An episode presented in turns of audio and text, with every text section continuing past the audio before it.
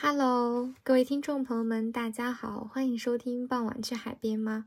今天这期主题呢，应该也是有很多人感兴趣的，就是除了读书之外，我们还有哪些方式可以进行自我提升？因为很多时候，我们想要去努力，或者说想要开启一个新技能的时候，总有人告诉我们说买点书看。甚至说自己其实也会有那种冲动，是我在京东上下单几本书拿回来看。呃，当然书籍它是一个很好的进行自我提升的路径。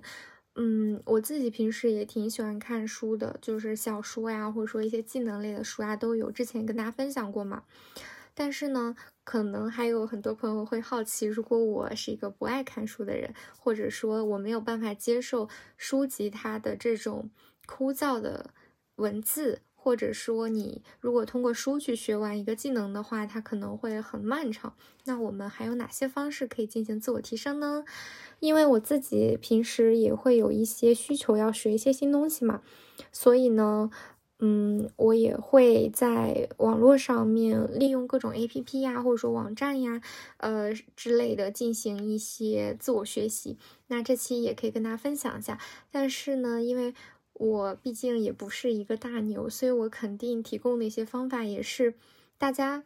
日常生活当中都会接触到的，也算是把它做一个总结吧。如果有一些呃方式大家没有尝试过的，也可以去尝试尝试。如果你有一些新的自我学习、自我提升的方法，你也可以把它发在评论区里面。然后呢，这期所有的技能。应该比较适合 I 人，就是他不需要跟任何人进行交流，不需要说你跟一个商业大拿或者说老师去请教，他都是可以在自己的手机和电脑上完成的。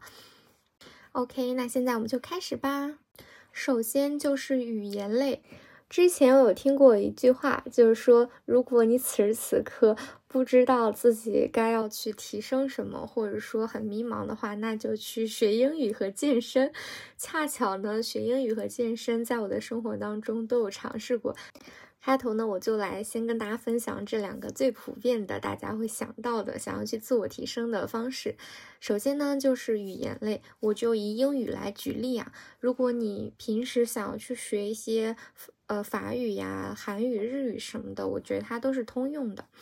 那从学校毕业以后，或者说你从高中毕业以后，我们学英语的主要目标其实就不再说是考试，或者说做对题了嘛。那这里提到的学英语呢，它其实最主要的目标就是能够把英语作为一门交流工具，跟别人去说出来你的需求，或者说跟别人讨论一件事情。其他的那种四六级英语考试技巧呀，或者说是雅思备考技巧呀，在这个篇幅里面就不涉及哈。嗯，我其实之前一直都算是学的哑巴英语吧，就没有什么场景可以让我去。呃，说这个英语，而且我从小到大，我自己并不喜欢看美剧，就是我可能还是比较喜欢看日剧和韩剧，或者说中国电视剧。就是我对美剧的那种生活场景呀，或者说里面的剧情就不是特别感兴趣。所以其实我从小也没有通过这些美剧去磨过自己的耳朵。所以我的英语听力和口语在之前都是很不好的。其实我也是知道这个问题的，但是因为你生活当中毕竟也不太会用到英语去交流嘛，所以一直也没有一个契机去提升自己的英语。直到后面，嗯，就是因为一些工作的原因，我必须要学会英语作为自己的工作语言，所以我就开始，嗯，去练习这个英语。目前经过我自己的测试呢，我觉得对我来说最有用的两个。呃，方式一个就是在 YouTube 上面看英文的视频，因为我前面提到过嘛，我并不喜欢看一些英剧和美剧。那在这种情况下，如果你看不下去那些剧的话，呃，我觉得它也。不太能够提升到你的英语，因为你没有办法集中到这个剧里面的剧情去。但是呢，我们其实都会喜欢刷一些视频嘛，无论是看博主的一些 vlog 呀，或者说看别人国外旅行的一些视频。我自己是非常喜欢看别人拍的一些短视频的，所以说我就会在 YouTube 上面去刷嘛，刷到我自己喜欢的博主，我就点进去订阅他。他如果出一些视频什么的，我也会去看。我比较喜欢的两类，一个就是那种 Vlog，那 Vlog 的话，我比较推荐大家去看一些呃亚洲人的视频，就是无论他是韩国人、日本人，或者说是他是中国华人，但他生活在海外。嗯，我觉得大家可以一开始从这种博主的类型去尝试看，因为首先亚洲人他的发音和语速跟我们从小接接触到的英语其实是差不多的，就像你英语老师呀，跟你平时教你英语，或者说他在上课讲那些英语，我觉得是差不多的。因为像一些呃东南亚的一些。博主的话，他的发音会有一些口音，你刚开始听可能会听不懂。然后，如果像是一些美国人的话，他说话又非常快，就是他说的就是特别快，他那种用词习惯跟我们亚洲人也不太一样。所以说，如果他说的太快，或者说他的口音过重的话，其实你是很不容易听懂的。而且呢，无论是你看 vlog 还是看其他的视频，大家都可以去。嗯，关掉那种什么中文翻译的那种字幕，就是你只开那个英文字幕。一开始你刚开始看的时候，你就可以盯着那个字幕去看，就是尽量能够把他说的话跟这个字幕一一对应上，然后自己尝试去理解这个英语。就是你看到这个英文的时候，你要尝试。去快速的翻译它，这种翻译并不是逐字逐句的去把它给翻译的那种很规整，而是他说这些话的时候，他说了这一大段，你在脑海里面要知道他说了什么意思。因为如果你只是很茫然的盯着那个字幕的话，然后他说完了，你完全不知道他在说什么，他也丧失了那种嗯意义。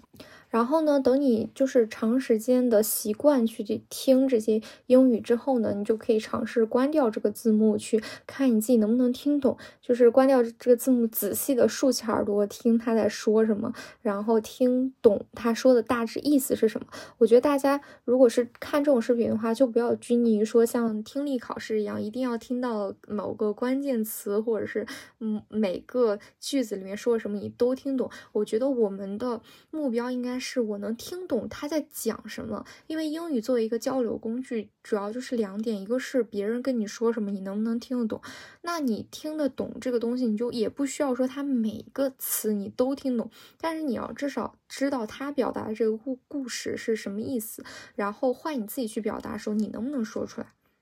除了 vlog 之外呢，我还比较喜欢看一些说话类的视频，比如说他在讨论一个观点。呃，对于某件事情的一个看法，或者说像一些 TED 演讲什么的，我也会看。因为 Vlog 的话，它其实更多都是停留在一些基础的交流上面，比如说他去吃饭呀，他形容这个食物好不好吃等等。如果你这些东西已经会了的话，我们在表达的时候，其实还有一个问题，就是如果别人让你去描述讲一件事情，其实你是讲不出来的。呃，可能你没有办法一下子就是说那么多。语言，或者说你根本就不知道说什么，那我们就可以看一些这种说话的一些视频。那在这个看的过程当中，和前面一样，你一开始可以是开字幕，后面你可以慢慢关了字幕，但我们的核心还是要听懂他在讲什么。其次就是你如果听这种听得多的话，你去描述一个事情，你的中间的连词呀。就是它怎么开始，怎么结束，就是有一些过渡什么的，你慢慢也会习惯。就是所有的。一个步骤，其实最终还是为了磨耳朵。就是磨耳朵，它会有很多不同的方式。你可以看一些英语的剧，然后你也可以看短视频，都可以。还是以自己的兴趣为主。最重要的就是你看的这个东西，你要真的感兴趣。比如说，我们平时小时候学这个说中文，学的很快，就是可能我们还没有会写字的时候，我们就已经会说这个东西，是因为我们小时候经常看一些动画片呀，或者说经常看一些那种。嗯，色彩非常鲜明的一些图案啊什么的，慢慢的你可能会对这些东西比较熟悉，然后建立起来自己的语言系统。那我们去学习说英语和听英语的时候，也是要以自己的兴趣为主，这样你才能够更多的去吸收到自己的脑海里面去。OK，如果你每天都能够做到去重复的听这些呃英语的话，其实慢慢的你对于能听懂别人的这个英语一定是会有很多进步的。因为我觉得这种日常的视频区别于我们平时学的那种英语考试，它有个比较好的点就是它并不会像雅思托福的英语听力出现那么多长难单词，我们。能够去讨论的一个对事物的看法，或者说我们日常生活当中出去吃饭等等，其实他说的那些词汇你本来就是会的，你肯定是在之前的学习当中学过这些单词的，只是因为你不经常听，不经常说，所以你一下子可能想不起来。OK，那我们练完听力以后，就涉及到一个问题，就是说我们要去尝试说这个英语。呃，我其实之前看过很多博主的教程，就教你怎么样把这个英语说好。然后有一些博主他的建议就是做影子跟读嘛。其实我尝试过这个事情，但是我觉得特别无聊，就是我坚持不下去。我觉得就是跟读，别人说一句，我说一句，我就感觉。很无聊，你知道吗？就坚持不下去。然后后来是有一个博主，他就推荐了 Hello Talk 这个 A P P，大家可以去下载看一下。然后我是接触了这个 A P P 之后，我觉得对我来说还挺有用的。我之前也尝试开过会员，但我觉得没必要开会员，因为那个会员好像是。你不开的话，它就只能在这个语聊房里面待两个小时。你开了以后可以待两个小时以上，但是你相信我，你只有第一天、第二天你可能有那个兴致，说我一下子在里面待两三个小时。但你后续的话，你可能没有时间去待这么长时间。就一天保持一一个小时的一个聊天训练，其实已经足够了。我觉得 Hello Talk 它比较像是英文版的 So，就是你看这。大家都知道 Soul 这个社交 APP 吧，就是它里面会有很多语聊房什么的，你可以点进去，然后跟别人聊天。但是 Soul 它的主要的目的就是为了交友社交嘛。那 Hello Talk 它呃除了有交友社交的这个属性，它还可以让你用来练这个英语说话。因为你在 Soul 里面其实你很难遇到那种外国人，但是 Hello Talk 它因为是一个这个全球性的软件嘛，所以你可以在里面选择任意语言，它里面的这个用户是很多的，比如。比如说你选择了这个英语，然后你就可以进入到一些英语的这个语聊房里面。那这个语聊房里面全部都是本身会说英语或者说想练习英语的人。它还有那种就是英文和中文之间的语聊房，就是会有一些英语很好但是想学中文的人进来，然后你们两个就可以互相教学、互相交流。就里面是那种一个小组一个小组的，一开始你进去的时候，你可能会不太敢上麦说话，但是慢慢的你就会发现好很多。就是上麦以后，大家可能会聊到一个话题，呃，问你，然后你就尝试表达。一开始肯定会说的磕磕巴巴了，但没有关系，你慢慢的。你去表达自己，尝试说出来，就会好很多。就是当有一天你发现你可以跟这些人用英语交流，他可以听懂你的意思的时候，你慢慢的就没有那么害怕了。然后在说的这个过程当中，我就发现我会有一个思维的转换，这个是我在这个过程当中我觉得最有用的一个点。就是我们之前别人问你一个东西，你为什么会说不出来？就是因为你一下子会想立马用英语去。回答他这个东西，就比如说别人问你一个中文的问题，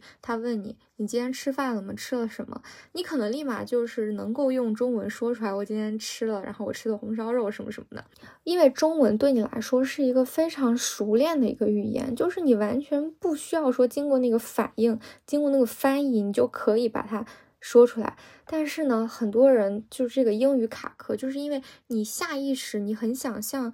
你说中文那种反应速度，把这个东西说出来，就是别人在用英语问我的那个当下，我的潜意识其实是很想直接回答他的。但是呢，由于我们长时间生活在中国，我们是没有这种英文的思维能力的，就是你没有办法脑子里面立刻反映出他的英文答案是什么，所以你就说不出来。这就是导致。别人一问你，其实你这个东西如果让你写，你是能写得出来的，但是呢，你就立马说不出来。后来呢，我就发现，既然我没有办法用一个英文的思维去跟他说出来，那其实我就可以就是在脑子里面先形成一个中文的答案，然后再翻译出来给他。我们之前就是一被别人用英语提问就卡壳，就是因为你当下那个紧张感会让你忘记所有的步骤，你就想立马回答他，但你又不知道说什么。后来呢，我就发现，就还不如是我先听懂他在说什么，然后我在脑子里面先把我的中文这个答案想一下，大概你也就想个两三秒吧，然后你再尝试把它翻译一下。其实很简单的一些东西，你都是可以翻译出来的。而且，另外很重要的一点就是，如果你这个单词你不会的话，你不知道怎么表达，嗯，你就是千万不要说，我立马所有的不会表达的东西我都把它查出来，这个单词怎么说？就是你完全可以换一种表达方式，就是很多表达它并不是说它只有这一种可以描述出来它是什么意思，你完全可以换一个词或者换一种描述，把你想说的这个词给描述出来，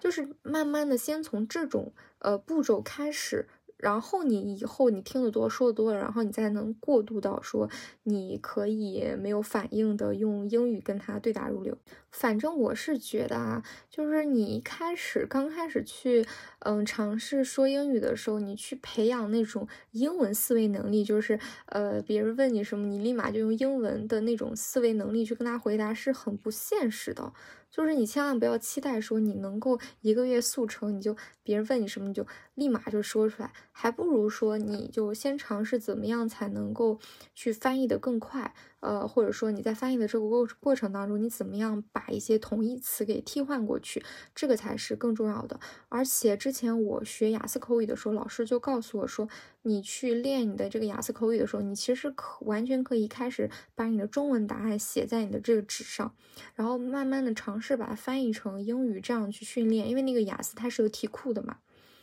因为很多时候，如果说你直接用英语去说去训练的话，你很有可能就是你脑子里面会一团乱，你就完全不知道你要说什么了，就是你又要翻译呀，又要怎么样的。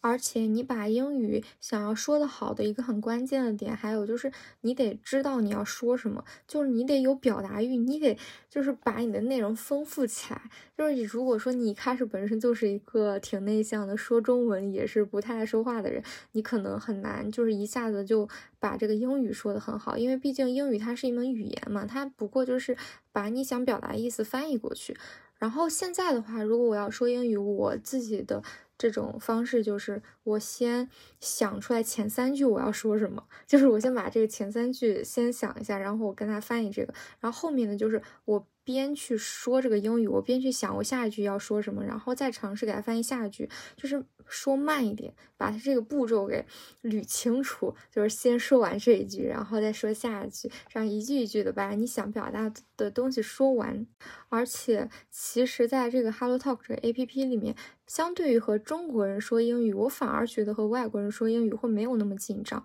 因为其实我们中国人从小学英语，它是以那种考试思维来学的嘛，所以你跟中国人交流的时候，你很怕自己的语法会错误，或者说你。一下子这个词儿没说清楚，或者说发音错误怎么样？但其实如果你和外国人的话，你们两个是两个国家的人，那你们此时此刻的这个对谈，最重要的关键就是你们互相能够听懂对方说什么，然后呢互相能够交流。那你只要用你的这个英语把你想表达意思给它形容出来就可以了，就是你不会陷在那种语法对不对啊，用没用这个过去时、现在时、将来时，就是你完全不会想这些。而且，其实你会发现，别人能听懂你表达东西没有那么难，因为我们本身，说实话，我觉得亚洲人他的英语就是说的是很标准的，而且我们本身，呃，我们的这个英语表达的这个语速就没有什么美国人、英国人那么快，我们本身就是说的比较慢的，而且我们又不熟悉，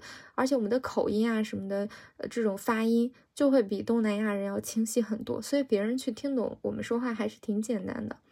除此之外，你如果和那种你们两个人都不是英语母语的人，就比如说我是中国人，他是韩国人，我们两个用英语交流，其实这就是更好玩的，因为你们两个人都不是英语为母语的人，你们就更不用担心说会不会一个人说的比较流利，另外一个人说的不好呀。你们本身在这里就是为了交流这个东西。就会更 free 一点吧，所以我觉得你找到一个媒介，你可以用英语去说话表达，这个训练是比你自己去影子跟读啊什么的要更简单的。但是这个算不算是爱人的自我提升方式呢？因为它也涉及到跟人交流，但它就是在网络上交流，不需要说你在现实生活当中跟谁交流。我自己觉得还是，嗯，我还蛮喜欢的，因为我感觉我也不知道我是 E 人还是爱人，就是蛮多变的吧。就是我很宅，我不太爱出门，但是我又比较喜欢社交，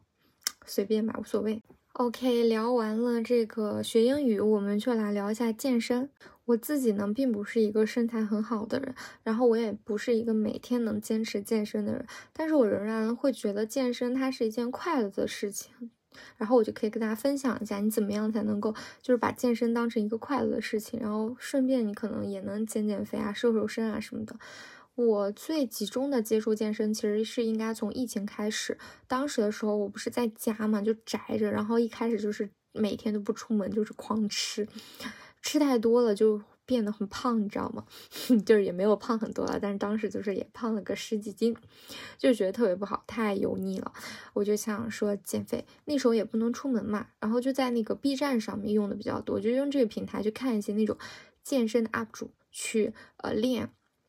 我比较常看的其实就是一些国外的 UP 主，然后有一些视频它是搬运的，嗯，有一些你其实也能在这个 YouTube 上看，都是可以的，看你自己觉得什么样的方式，呃，方便。但是 B 站上面其实那种好的健身视频搬运的特别多，嗯，大家也可以在小红书上搜一下攻略，我这里就不列举就具体就哪一个视频了，因为你练不同的部位，或者说你的这个健身需求不一样，它都是。你需要学习和看的视频，它都是不一样的嘛。然后我当时的这个主要的诉求就是，我想瘦我的肚子，因为我是一个苹果型的身材，所以我的这个肚子就是特别的大。当时就看一些这个那种呃瘦腹的一些视频，我说实话，这个功效真的是很强。我那个时候应该是一两个月吧，每天都坚持练。后面的时候，你就明显能感觉到你的腰是瘦了的，而且它是就是你。感觉它是有肌肉的，就你摁一下觉得，它是硬硬的。而且如果你是经常健身的话，你会发现你的小肚子没有之前那么容易浮肿了，就它不会说一吃饭它就呼鼓起来，它也会鼓，但是它没有之前就那么夸张了，就整体它有那个形状在的。然后除此以外，其实我会做一些有氧，然后也会练一下肩颈什么的，就基本上每天就是一。一到两个有氧操，加上练一个健身的一个部位，那一个健身部位我可能会看两个视频，一个视频十分钟嘛，会花一个小时来健身。我自己是觉得，就是那种每天坚持去健身的时间，它是很快乐的。一个是你可以去出汗，出汗这件事情它是非常分泌这个，呃，叫多巴胺还是内啡肽啊？我就是有点记不清楚了。就它反正会让你感觉到是。嗯，很开心，很去放松的吧。而且其次就是你健身这过程当中，它是很累的，无论是有氧还是无氧，你很难在你这个哭吃哭吃哼哼哈哈健身的时候，你还去想你生活当中那些烦心事。所以你能保证你每天至少是有一个小时是游离于你的现实生活当中之外的。我自己觉得还是挺好的。我自己其实看的所有的 UP 主都是那种女性健身的博主啊，然后你就会觉得就是每天跟着一个身材特别好的女性、有力量的女性去学习这个健身，就特别美好的一件事情。你然后你会发现说，女性她嗯追求的美，并不一定非得是白又瘦，就瘦成干儿一样，呃，就是那种有肌肉的、有力量的那种美也是非常好的，因为你会看到那些。女性的那些 UP 主，她这个身材非常匀称，然后有肌肉，很有力量感，就你觉得她是那种面色红润、很有活力，然后能量满满的那种人。而且我自己是觉得健身呢，它是一件可以去帮助你提高你的能量的一件事情。有很多时候我们去做一件事情的时候。就会觉得说我很没有力气，就一天就是特别想睡觉，特别没有力气。如果你经常这样的话，你可以尝试一下健身。健身它还是挺能去提升你的正向的一个能量。后面不就是开学了吗？开学以后呢，因为我们学校有健身房，然后当时正好有几个朋友，他们都经常去健身，我就会跟他们一起去健身房举铁。然后我就发现说，如果你要练你的这个肩颈呀，或者说你想练你的手臂的话，你就一定要加重量。你不加重量的话，你的这个肉它没法塑成这个肌肉，然后就会就是举一些这个哑铃呀，或者说用一些器械练，就是还是很开心的。就是每天去健身房，有朋友一起去健身，然后可以聊天，可以讨论。健身的一些方法啊、技巧啊什么的，呃，而且在你举铁的那个过程当中，你会慢慢的发现你是一个越来越有力量的人。这个正向反馈是会给人很大鼓舞的。嗯，他的那种就是对你身材的一个塑形，它是一方面的开心，另外一方面就是你会发现你身体上的力量会加大你心灵上的力量，就是你会发现你是一个越越来越能举动更多哑铃的人，然后你。就去做一些器械的时候，你拉的那个重量也会越来越大，就会发现你的力量越来越大，同时你在心理上也会觉得自己是一个能战胜很多事情的一个人。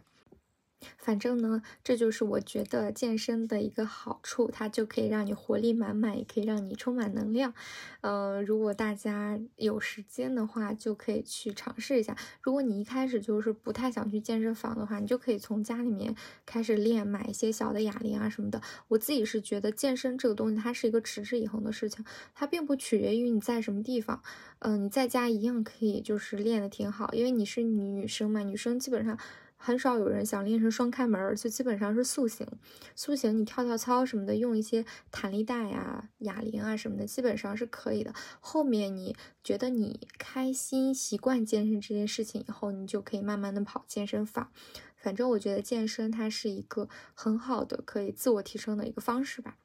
OK，聊完了健身，接下来我们来聊，当你想要提升一个技能的时候，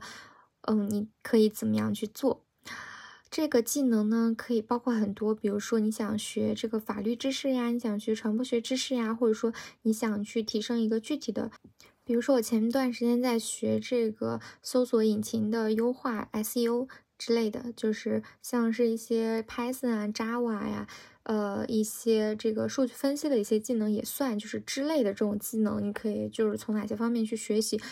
那这个技能提升分为两个方面去讲啊。首先，第一种就是你自己是会科学上网的，就是你可以翻墙。呃，另外一种就是你平时是不太科学上网，就是你不翻墙。呃，那有两种不同的方式可以去提升和学习。呃，首先就是你可以科学上网。那正好我前段时间其实在学这个搜索引擎优化嘛，就 SEO 方面的知识。呃，正好呢，我也在学英语，所以我特别喜欢在 YouTube 上面看一些这种 SEO 的课程，因为我们正好不是在练这个英语的一个听力嘛。那嗯，相比于其他的一些这个 Vlog 呀什么的，你就是在这个 YouTube 上面去听一些课程类的东西。反正就是两全其美嘛，它不光可以提升你的英语，它还可以让你去学习到这个技能。而且你想一想，你是在这个上面学一个技能，虽然它是英语，但是你的核心就是你要把这个技能学会，对不对？所以你其实会比较专心致志的去听讲，然后还会记记笔记什么的。这对于你学英语来说都是挺有用的。然后我就是会想要学一个东西的时候，我现在是比较习惯尝试去看一些英文的课程。不是说中国的老师不好啊，中国也有很多好的课程，只是因为我正好在学英语，所以我就觉得这样是一个很好的方式。嗯，我自己看下来呢，我是觉得，呃，在学习的过程当中，这个字幕当中是会有一些我看不懂的一些词，呃，一些专业的词，我不知道什么意思，呃，我可以，我可能是会把它搜一下，然后把它记下来。但是呢，大部分的单词还有语句，你看着字幕基本上都是能听懂的。嗯，反正我觉得，嗯，没有想象的那么难。我自己其实之前也不太看一些这种英文的课程，呃，除了学英语啊，在学英语，我觉得找那雅思老师也都是中国人。然后我这次尝试去看一些呃英文的课程以后，我觉得是蛮好的。而且你想一想，其实很多课程，像是 SEO，就是 Google 系的那些课程，以及呃像一些就是数据分析类的很多课程，它。最早的一些起源就是一些国外的教材，所以我感觉你去用一些英文课程去学一些英文教材的话，它可能会相对来说，嗯，更能系统的去学习到。当然，我们中国有很多老师他做的课程也非常好啊。除了看这些课程呢，我觉得 ChatGPT 如果你把它用的好的话，它真的是一个非常好的帮手。就以我之前学这个数据分析一些这个代码为例，学 Python 的时候，就学 Python 它可能会有一些题目，就是你发现你自己怎么做它都报错，然后你就这是很焦躁，你给你的朋友看啊，他可能也看不出来它的错误是什么。然后我就发现特别好，就是你把你的这个题目复制到这个 ChatGPT 里面，然后你再把你的答案复制过去，就是一些指令什么的，然后你就会你就问这个 ChatGPT，你问他我这个错误是为什么，然后你可以把那个，因为你报错的时候，它后面不是有那个解释吗？把这解释给复制过去，你就会发现 ChatGPT 真的特别牛，它会给你指出来你是哪里写错了，或者说它甚至会给你一个更标准的写法。这对于你学习一些技能类的一些知识，就非常好的省了你的时间成本。因为你要想你自己去处理这个报错的话，呃，因为有时候就是即使说老师他给了一个标准答案，但他可能他写的这个代码逻辑和你写的代码逻辑它不一样。在这个不一样的情况下，你想要去修改你的逻辑，它就很难。你除非说你只能按照老师的逻辑来写一遍，那你给你朋友看的话，你们两个如果写逻辑也不一样，就也有可能他也不太好给你找错。但 ChatGPT 因为它是一个机器人，所以它会啊，它特别容易给你找错误，真的很好用。嗯，就是如果你是学一些数据分析类的一些知识和内容，真的建议大家去试一下这个 ChatGPT。甚至现在网上有很多教程教你，就是如果你想用 ChatGPT 让它从零开始教你学数据分析什么的，你可以给它输一些这个代码啊、指令啊什么的。嗯，大家可以去豆瓣和小红书上搜一搜，就非常多。所以我觉得这还是一个挺好用的工具，大家可以利用起来。就是你学一些其他的一些技能和知识，你有不懂的地方，比如说你看这个英文的课程，你没有看懂，你就可以把这些英文的这些东西，这个语句什么的，你输到 ChatGPT，让他给你解释一下。我觉得目前来说，他解释的东西都挺好懂的，就是，嗯，都挺能帮助到我的。当然，你让他帮你写什么论文之类的，他可能就会给你胡写啊。但你问他一些就是本身这些内容就是已经在网络上它是有的这些内容，就他的解释还是蛮清晰的。甚至我之前在写代码的时候，我在看老师的答案的时候，我不知道这个呃逻辑是什么，我就会把这个代码复制给 ChatGPT，我让他给我解释一下。真的，他会每一句每一句的代码给你解释它分别是什么意思。我真觉得这个过程它是很有趣的，嗯，就是。因为你有时候学一个东西，你学不下去，就是因为太难了，然后难你还找不到解决方案，然后你就觉得没有那种老师带着你学，那你就就是很烦，你知道吗？不像是高中老师，你有什么题不会，你可以问他。但是我觉得 ChatGPT 它就是你的个人私人定制老师，你知道吗？而且它那种解答还是非常快速清晰。反正如果你的提升是数据类的提升啊，非常建议啊，大家可以去搜一下教程看一下。好，另外一部分呢，就是你不能这个科学上网，呃，并且呢，你平时是就是想学一些文科的技能，我就以传播学举例啊，呃，你该怎么样去提升和学习？呃，这个学习你也可以说你要这个考研，也可以说你平时你就是这个专业的，呃，你学习，或者说你自己就是想了解传播学知识。因为我自己是觉得传播学呢，它，嗯，你比起来，它说它是一个技能，你不如说它其实是一个让你去了解世界的一个方式。因为传播学它学的很多这个定义啊、理论啊什么的，都是挺，呃，跟现实呃息息相关的。比如说像是信息茧房呀，像是这个议程设置呀什么的。你学了以后呢，你可能会对网上的这个呃一些，无论是短视频 APP 啊，或者说一些媒体他发的一些报道啊什么的，会有一个更清晰的认识。嗯，这个东西它可以让你对于这个世界有一个更深层次的理解。嗯，我自己是觉得这个文科和理科的一些技能，它对我来说它的意义是同样重要的。因为我自己是觉得，如果你这一生你学的所有的技能都是那种为了让你去拥有更多钱，或者或者说是为了让你拥有更多社会地位，其实也没那么有意思。嗯，你去学一些可以打开你的这个认知角度的一些东西是很好的。那我就以传播学来举例啊，因为传播学它是一个考研当中的一个热门学科，所以呢，它会有非常多考研辅导班。那这些考研辅导班它在哪儿宣传最多呢？就是这个微信公众号。所以说呢，如果你能用好这个微信的这个搜索功能，你真的能够学到很多东西，而且你能得到各种各样的方面的一些知识和一些资料。打个比方，你现在很想了解信息茧房是什么，那你就可以在微信那个搜索框里面去搜“信息茧房传播学”这几个关键词，或者说“信息茧房定义”“信息茧房案例”等等。你搜了以后呢，你就可以看到非常多的那种公众号，它会有这种呃公开性的一个文章的解释，因为它这个考研辅导班它需要宣传嘛，它宣传它其实就会以一些那种。公众的资料来吸引一些粉丝去报考他那种班啊，我是觉得你即使不报班，你就光看就是各种各样的公开性的知识，你就能学到很多东西。然后你也可以看他们对于一个题目是怎么答题的呀，甚至说。你去搜一些传播学论文，比如说你很想了解数字鸿沟这个东西，那你就可以搜数字鸿沟论文，它就会有一些那种给你标注好的那种解释性的论文。因为你在知网搜，它就只会有一个纯论文嘛，你可能就是看不下去或者看不懂。但是呢，微信公众号它会有一些呃一些这个辅导班，它会。把这个论文里面重要的部分给你做好批注，然后把它给给你啊，然后你就可以看这个论文，然后边看这个老师那边给你的这个批注，我觉得还是挺好的，挺有意思的。这个微信搜索里面有非常多好的内容，大家可以去尝试搜一下。我自己凡是遇到那种知识性的东西，我还挺喜欢用微信搜索的。你就可以根据你搜索出来的一个内容，它的这个排版呀。内容它的这个表达形式什么的，你喜不喜欢？你可以挑出来那么五个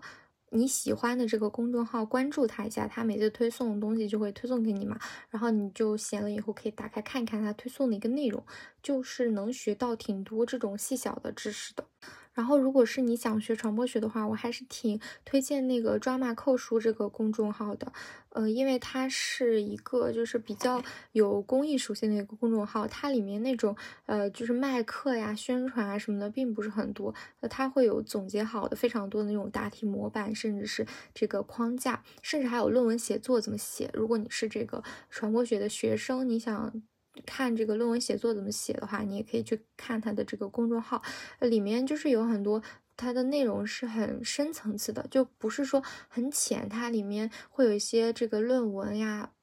或者是说一些论述题的这个底层的答题框架。呃，我自己是觉得它里面的内容还是挺有深度的，但是其实它内容其实也是可能整合一些论文合成的，然后也有他们自己写的，然后他们的那种就是小的批注。呃，就是用词语句什么的都挺可爱的，也挺好理解的。嗯，如果你是想更深层次的研究这个传播学这个东西，你可以去看一下它公众号。无论你是考不考研，当然我觉得考研的话，它的东西可能太多。太多了，你吸收起来可能不太好吸收。嗯，但如果你不考研，你只是说自己想了解或者研究的话，你可以多看一看。然后，如果你就是只是想学一些表面的一些知识，了解一下那些概念定义的话，你只需要去搜索一些你喜欢的、想要了解的一些概念就可以。然后就有很多内容，然后你也可以挑一个你喜欢的公众号去，呃，从上往下翻他发过的一些内容，就是我自己觉得还是蛮有意思的。OK，聊完了一些学习 类的、技能类的一些东西，接下来我们来聊一下其他的。我之前其实还是做过挺多期关于人际关系的一个播客的。我发现其实，嗯，大家对于这个人际关系也是挺感兴趣的，因为我觉得哈，自我提升这个东西，你作为一个成年人，一个。嗯，已经从高中毕业的人，他肯定就不拘泥说只是学习，你能不能处理好一段亲密关系，然后你能不能呃和别人友善的相处，然后你能不能和别人就是一起去旅游的时候处理好各种小事，或者说你在跟别人起争执的时候，或者说你的这个亲密关系要嗯结束的时候，你该怎么样处理这些？课题在你的人生当中都是很重要的。那如果说你自己其实平时很想去提升一下自己的情商，或或者说你想提升一下自己为人处事的一个方式的话，就很推荐大家看综艺。因为我记得之前听展开讲讲聊这个综艺的时候，我就记得他说过这个一段话，好像是康迪说的吧。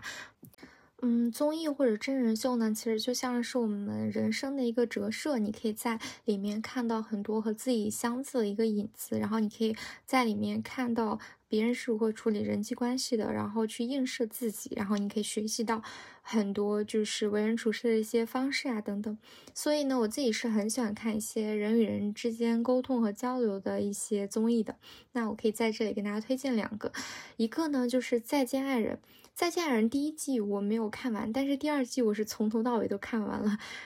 因为这个再见爱人二里面不是有傅首尔吗？我之前是蛮喜欢看奇葩说的，所以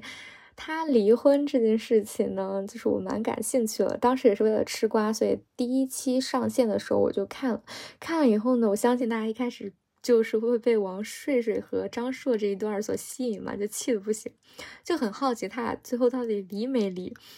后面呢，又看着看着被王诗晴那一对气的不行，反而傅首尔和老刘，我觉得是最平静的。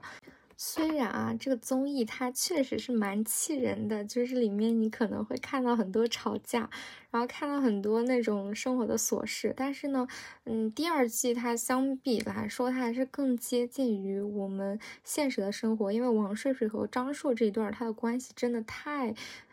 会被这种年轻人共情了，因为他张硕他就是一个很典型的一个男性的一个形象嘛。然后这个这个王诗琴和呃她老公这一段也是，就是有很多那种生活鸡毛蒜皮的小事，做不做家务啊什么的，就反复的拿来被讨论。就是挺有意思的，然后里面安排的情节啊，他们对话什么的也是，嗯，对我影响挺深刻的。我自己是看完还是蛮推荐的，虽然看的时候真的很气人啊，然后就是你每天都在就是在分析他们到底离不离。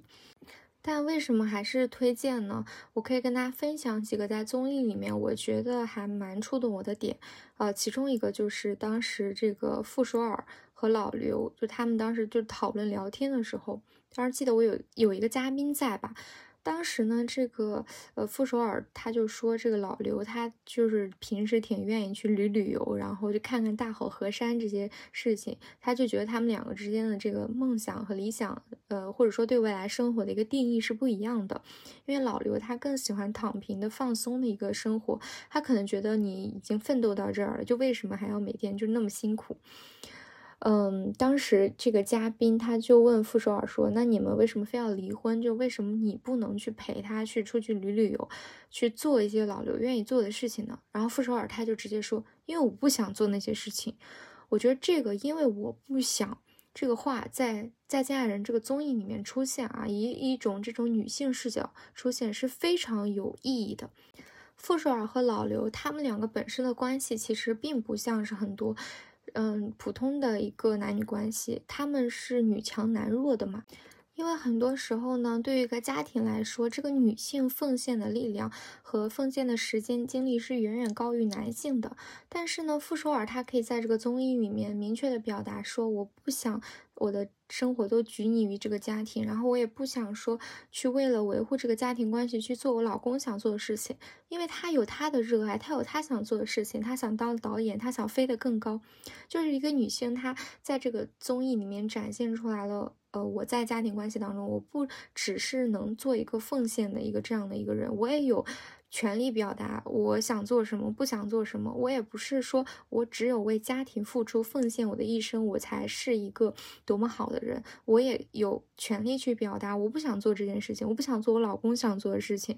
啊，我不想去为了我的老公去让这个家庭就是变得和谐，或者说延续我们的感情而去放掉我的理想和目标。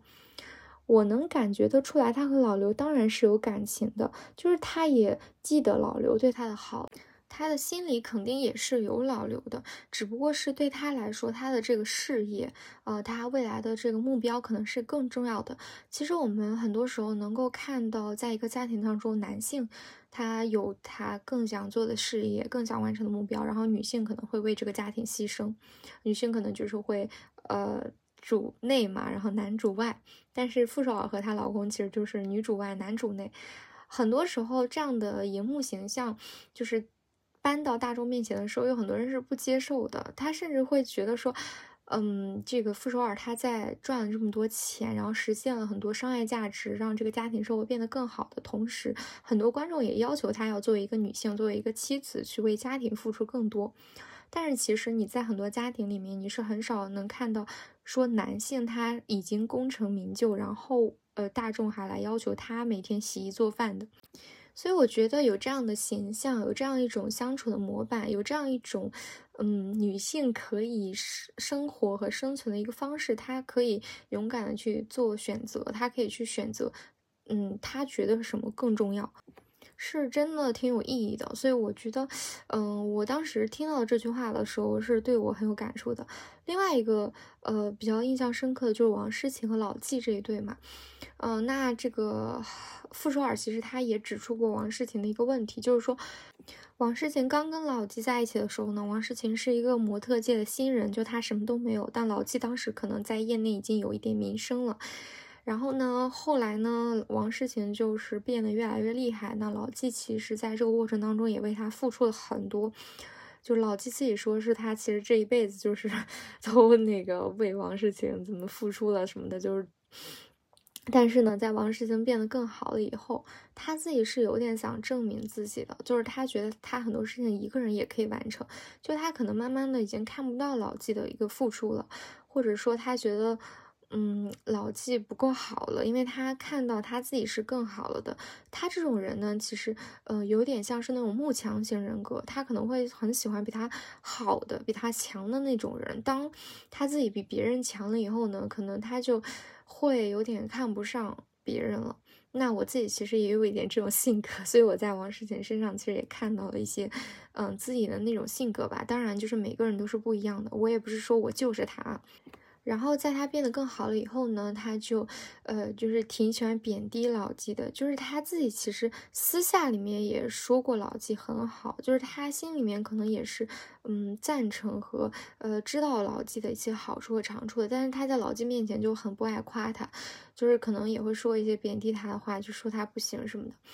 那后来，在他整个综艺的这个不断的进程当中，呃，包括傅首尔啊，包括嘉宾都对他们的问题进行很多聊天啊、剖析啊什么的。其中就有提到王诗晴，她之所以会这么做，就是因为当她变得越来越强的时候，其实她是想过离开老纪的。那很多时候，你要去离开一个人，离开一个曾经为你付出很多的人，是会被冠上忘恩负义这样的名号的。那他只有去，嗯。可能为他曾经的这个老记扣上一些帽子，扣上一些不好的一些标签，他才有资格，或者说他才有底气去离开他，所以他才会做那些事情，才会在老纪面前贬低他。包括他相比于其他嘉宾来说，他有时候是看不到老纪的付出的，就是说做不做家务这件事情。我觉得老纪他是一个对卫生要求如此严苛的人，他是不可能不做家务的，嗯，所以就是，嗯，怎么讲呢？你可以在王诗晴的身上，在这样一段亲密关系里面看到很多，呃，就是人物的一个内心呀，包括他们关系是如何过渡的，然后他们之间的争吵是什么，内心是怎么想的，就是。因为你找到一个嘉宾，把自己的这个婚姻里面的这样一面给剖析出来，给展露出来，去展示自己内心里面的一些不好的想法，是很需要勇气的。就是我，你当你全部看完，你会觉得没有一个嘉宾是你非常讨厌，或者觉得他是完全对的、完全错的。就每一个人身上，他都有为自己考虑的那些点，都有就是为自己。嗯，想要争取的那些点，然后也有为别人付出的部分，然后也有接受过别人好，但是就是没有完全去回馈的部分，就是都有。每个嘉宾都是非常可爱的，所以就是嗯，你可以在这些关系里面去看到很多亲密关系它真正的一个。底层的一些问题，哪些是好的，哪些不好的，然后为什么最后就是还是有些人他们没有选择分开。反正看完以后，你对于亲密关系，你对于爱情、婚姻，对你来说真正的意义是什么，可能会有一个更深层次的理解。反正这个综艺我是推荐的，听说第一部是比第二部更好看的，可惜第一部我没看完，所以我后续也打算补一下一。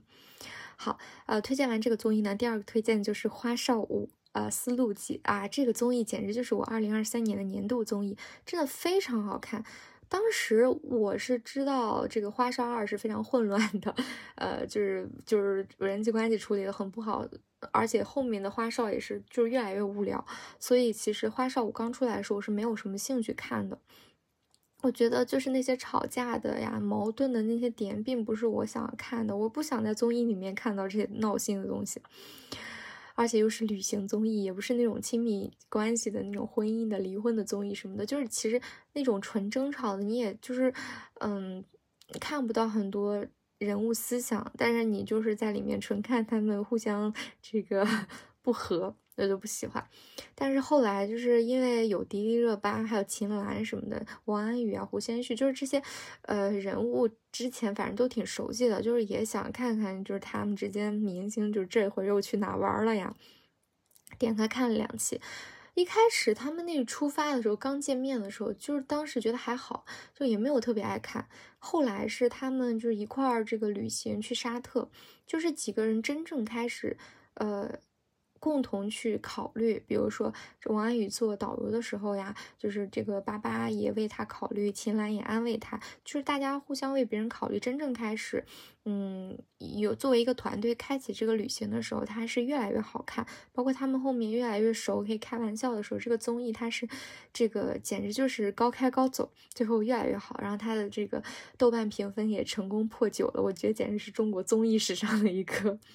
呃精粹。嗯，我自己是觉得后续他再怎么去，呃，模仿这个花少舞，他可能也不会有这么好的效果了。就这一期季真的是天时地利人和，就是你看这一季的时候呢，你真的是会对他们之间，就是每一个人都特别的喜欢。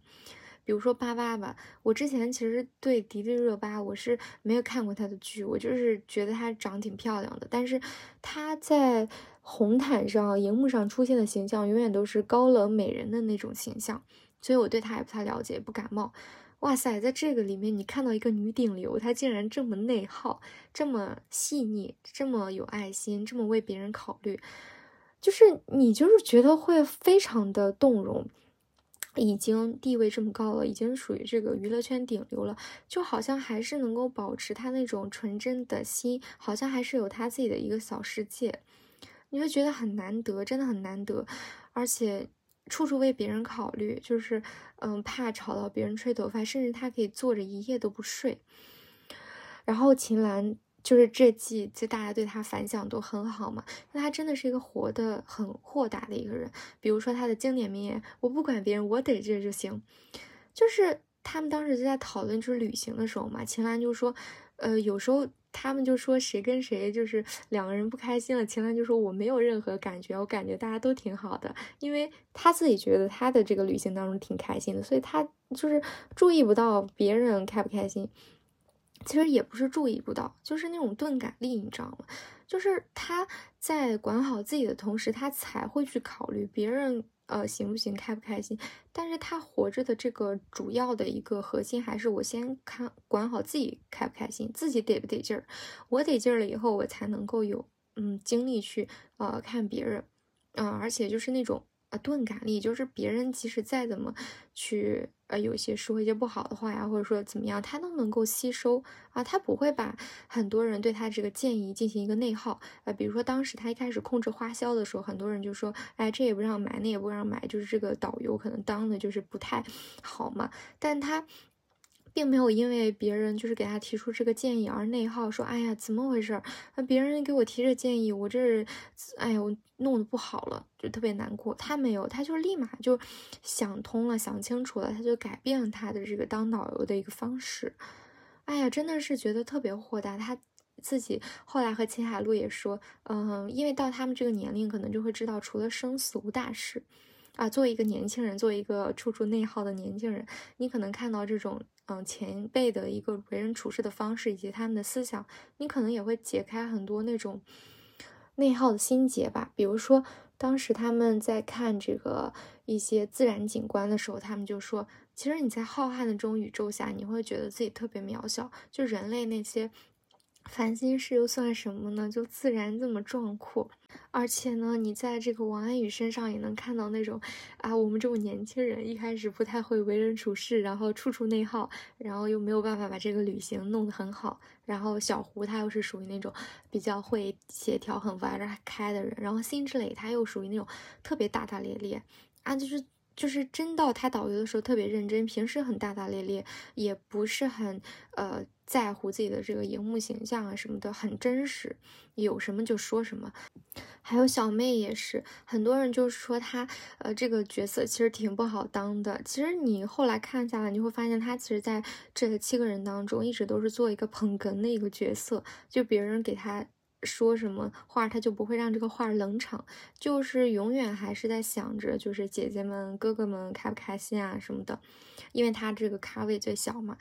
但他从来都没有在这个过程当中表现出来自己的那种，哎呀，因因为我咖位最小，所以我这个唯唯诺诺啊，所以我经常内耗。就他给人的那种状态，就是不卑不亢。就虽然我不去呃争抢什么，我不去太发表我想做什么，什么都可以，但是呢，我也不会会一直在这个关系当中去。啊，去觉得自己特别不行呀，或者说姐姐们都特别厉害，我不敢说话什么的，就有什么就说什么，以一种呃高情商的表达方式去跟大家交流。反正这就是一个非常非常治愈，会让你看了觉得心情很好，呃，忘掉很多坏情绪，又很感动，嗯，然后又能吸收到很多能量的一个综艺。总之就是，如果你没有看过的话，非常推荐大家去看。嗯，就是不会像再见爱人一样那么的揪心，还是挺轻松愉快的。呃，因为时间的原因，我就在这里只跟大家推荐这两部。如果大家有其他比较喜欢的综艺，也可以打在评论区。OK，因为时长原因呢，我就跟大家讲最后一个我觉得比较好的自我提升的一个途径，就是大家可以去看豆瓣小组。虽然大家也可以在小红书上面搜到非常多技能和方法论，但是因为小红书它毕竟是以个体主页为主的一个平台嘛，它不是以小组为主的，所以你可能看到的信息它是比较散的。然后豆瓣它比较好的一点就是它有很多小组。这种小组形式呢，就可以把对一件事情共同感兴趣的人给聚集在一起。你点开这个组，你可以看到非常多跟这个话题相关的一些讨论和一些分享。我觉得它里面的内容是比较细，就是如果你要对一个事情感兴趣的话。举个例子，豆瓣有个小组不是很火嘛，就是 Woman in Tech，就是分享了很多女性她在这个科技领域的一些呃经历，包括怎么样入门呀，怎么样转码呀，或者说已经入职场的，跟大家分享一下职场的一些技能提升的一些经验。那你进入到这个小组里面，你就可以看到各种各样的非常多的一个呃技能提升类的一些分享。比如说，在这个里面，它不仅有计算机，还有其他一些科技领域，它分的这个类别也比较多呀。就是你刚开始入门，你怎么样去学习？你已经进入到职场上了，你怎么样做？而且又因为这个，相比于嗯小红书来说，我觉得豆瓣它女性群体这个也是比较多的，特别是加入小组的人很多都是女性，大家可以去找一些女性小组呀，或者说各种各样的学习小组，里面的这个讨论的氛围是更加友好的吧。除了一些八卦小组，但是我也挺喜欢看的，毕竟人少了八卦怎么行呢？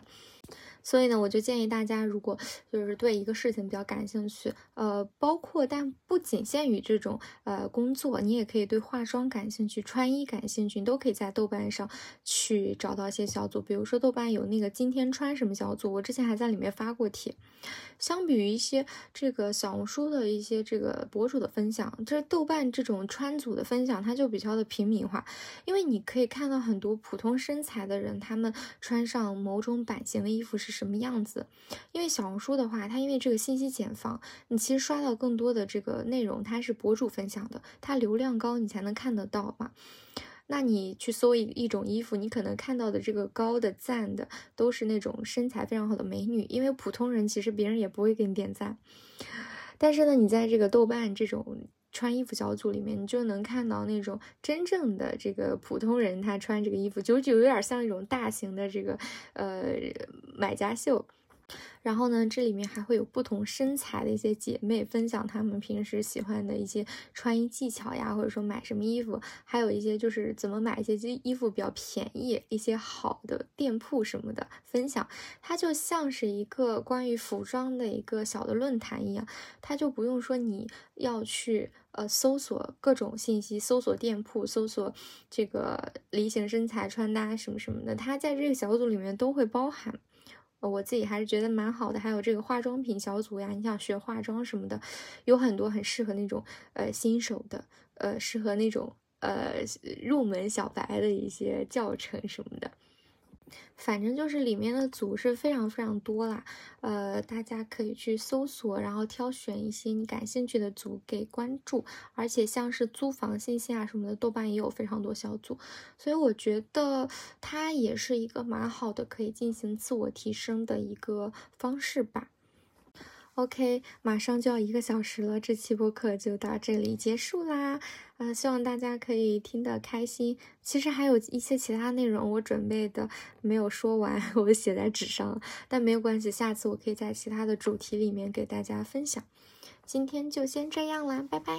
我们下次节目再见。